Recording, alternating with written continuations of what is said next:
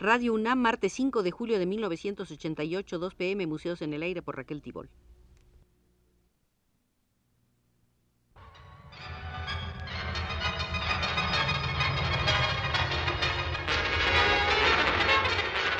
Radio UNAM presenta Museos en el Aire. Un programa a cargo de Raquel Tibol, quien queda con ustedes.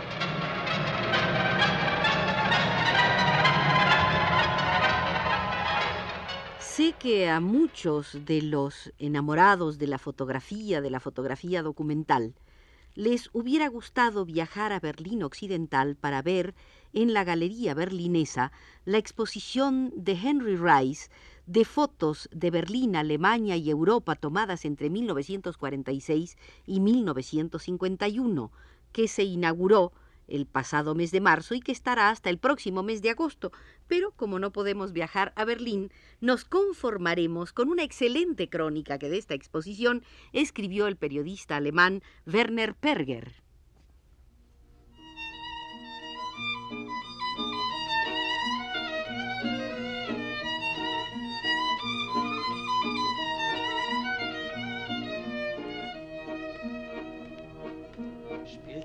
Liebe der Frühling der Frühling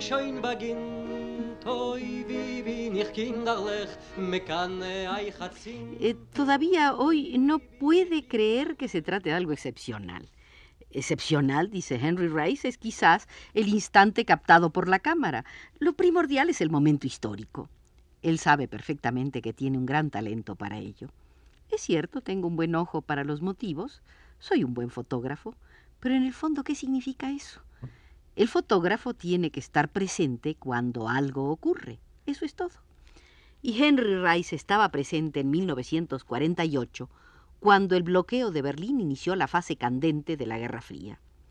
Por encargo del New York Times, fotografió los convoyes de bombarderos de pasas, aviones que establecieron el puente de ayuda a Berlín fotografió a los habitantes del Berlín bloqueado y la ciudad. Henry Rice es el fotógrafo del bloqueo, el autor de unas imágenes que figuran en todo archivo fotográfico de cierta categoría y cuyos negativos se hallan hoy por hoy en posición del Senado. Henry Rice se los regaló a la ciudad hace ya casi 20 años. En un principio los funcionarios culturales de Berlín se sintieron perplejos al tener noticia de que se les ofrecía tan histórica colección. Henry Rice se tropezó casualmente en Nueva York con un colaborador del mundialmente famoso Smithsonian Institute en Washington, que se mostró muy interesado por las fotografías. Son documentos históricos, comentó. Henry Rice recuerda que contestó, no lo había considerado bajo esa perspectiva halló en un cajón los negativos y las copias originales del año 1948. Y entonces se le ocurrió la idea. En el fondo, las fotografías deberían ser guardadas por Berlín. Hay que añadir que Henry Rice nació en Berlín en 1917. Como retoño de una familia acomodada judía, vivió los últimos tiempos del emperador y creció durante la República de Weimar. El joven Rice se sentía alemán.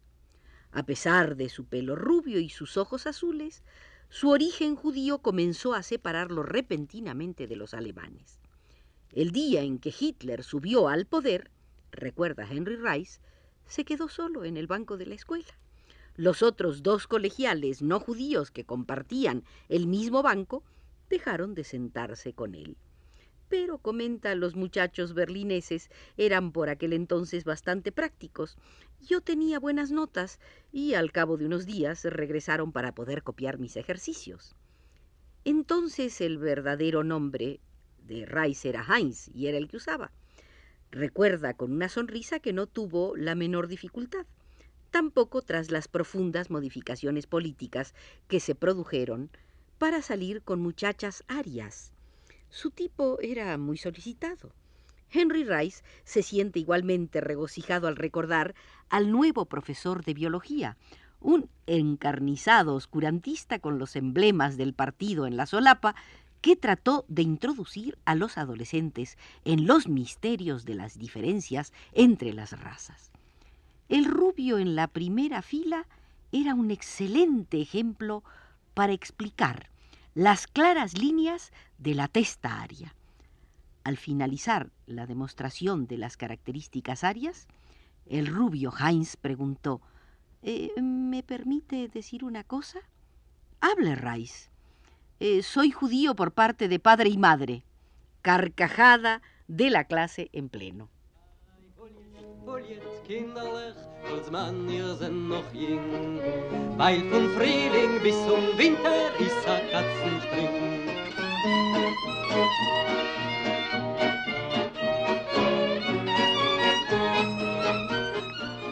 A diferencia de su padre, que como la mayor parte de los judíos alemanes confiaba en que no llegaría a correr la sangre, el joven Reis comenzó a comprender paulatinamente el peligro que corría en la Alemania nazi. En 1938 emigró a los Estados Unidos. No fue fácil. Henry Rice, todavía Heinz en aquel entonces, cuenta y no acaba sobre los interminables obstáculos que tenía que salvar un emigrante judío camino de la tierra de promisión, Estados Unidos. Salir de Alemania era fácil, pero muy difícil entrar en los Estados Unidos. También era difícil ingresar en el ejército, incluso para él, el emigrante que quería participar en la guerra contra Hitler. Yo era un extranjero enemigo, judío, fugitivo sí, pero me estaba prohibido empuñar las armas. Incluso tuvo que entregar la cámara fotográfica y la radio. Con la ayuda de amigos y una buena porción de osadía, fui al Pentágono y hablé directamente con el oficial encargado del reclutamiento. Lo consiguió finalmente, pero lo más importante fue, obtuve la nacionalidad estadounidense. Nombre Henry. Henry Rice, el especialista en exploración aérea, llegó a Alemania poco después de finalizar la guerra. Hasta entonces estuvo destinado en la India, seguramente porque hablaba tan bien el alemán. Pero entonces, cuando se trataba de la labor de descombro, se necesitaba al alemán americano en el lugar de donde procedía. Primero como traductor de documentos hallados en el archivo secreto de Himmler. Nos vimos confrontados a documentos en los que se describían los experimentos humanos de los médicos en los campos de concentración con minuciosos detalles de crueldades indescriptibles el equipo de traductores se trasladó a Berlín a finales de verano. Volvía a mi ciudad natal, tras siete años de ausencia. Lo cierto es que no pensaba regresar jamás.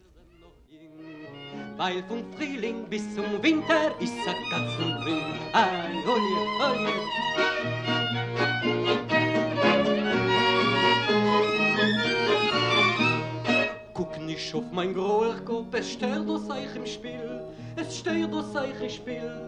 Oi, meine Schome ist noch jung, zurück mit Jahren viel. Meine Schome ist noch jung, zurück mit Jahren viel. Oi, huljet, huljet, kinderlich, Goldsmann, ihr seid noch jung. Weil von Frühling bis zum Winter ist a Katzenbring. Ai, huljet, huljet, kinderlich, Rice relata un acaecimiento clave experimentado durante el primer día en eh, Zellendorf, en las afueras de Berlín, durante la lista de las cinco con solo de trompeta y arriamiento de bandera. En aquellos momentos vio a un anciano que pasaba por allí casualmente con su desvencijado carro y que descubriéndose esperó el final de la ceremonia. Al verle pensé, ¿quién es él? ¿Quién soy yo? El viejo podía haber sido un nazi, un simpatizante o incluso un cómplice, un denunciante, o había ayudado a los judíos como ayudó a Henry y su hermana Steffi, la niñera Aria. ¿Quién sabe? Quizás arriesgó el viejo el pellejo en la resistencia.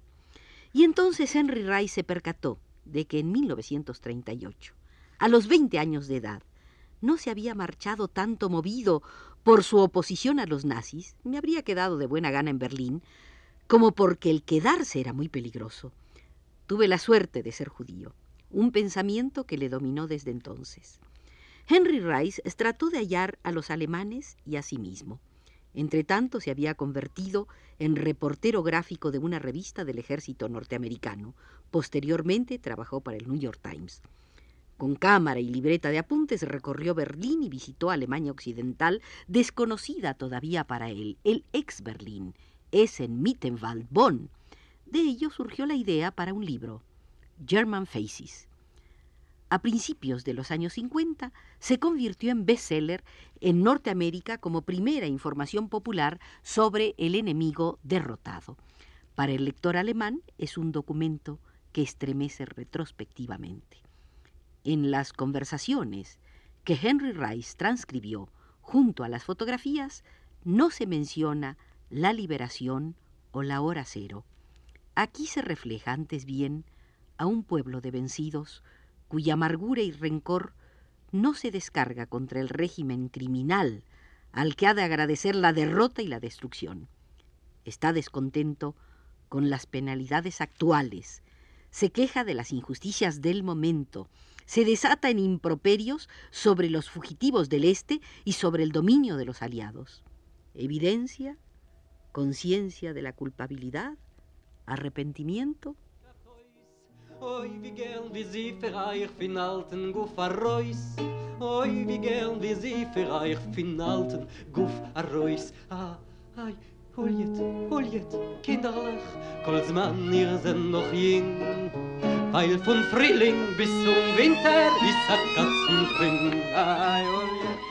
Henry Rice vive de nuevo en Nueva York desde mediados de los años 50 comenzó a olvidarse de Alemania que tuvo que abandonar hace 50 años y que volvió a ver tan distinta hace 40.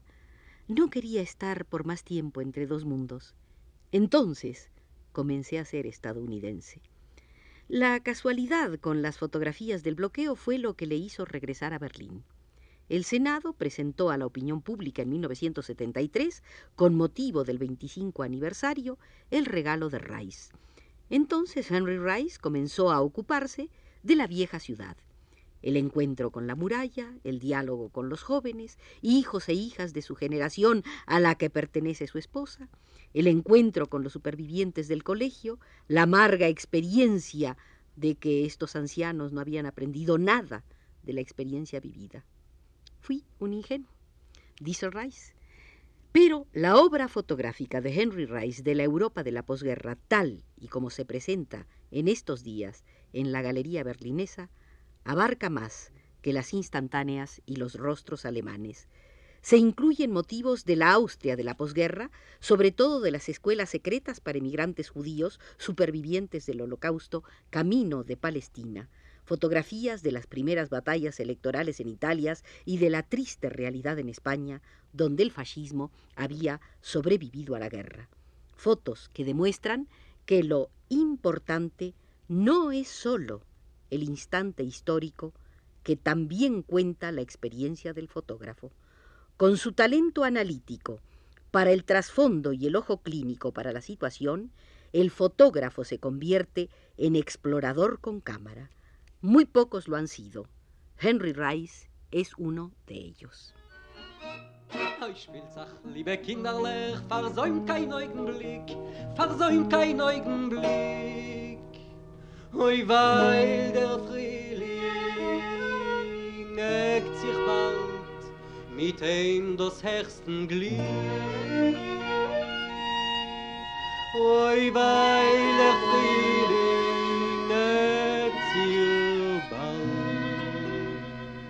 mit heim dus ersten glick holjet holjet kinderle kolz man ihr zen noch jing. weil von frühling bis zum winter is a katzen springen oh yeah.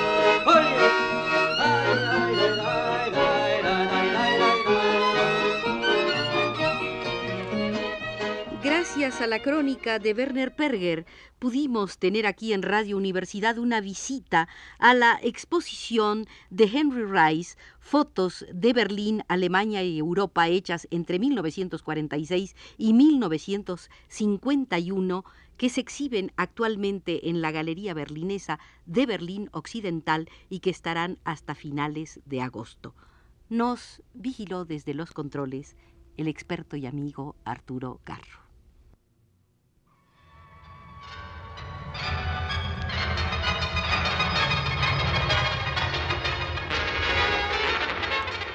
Radio UNAM presentó Museos en el Aire.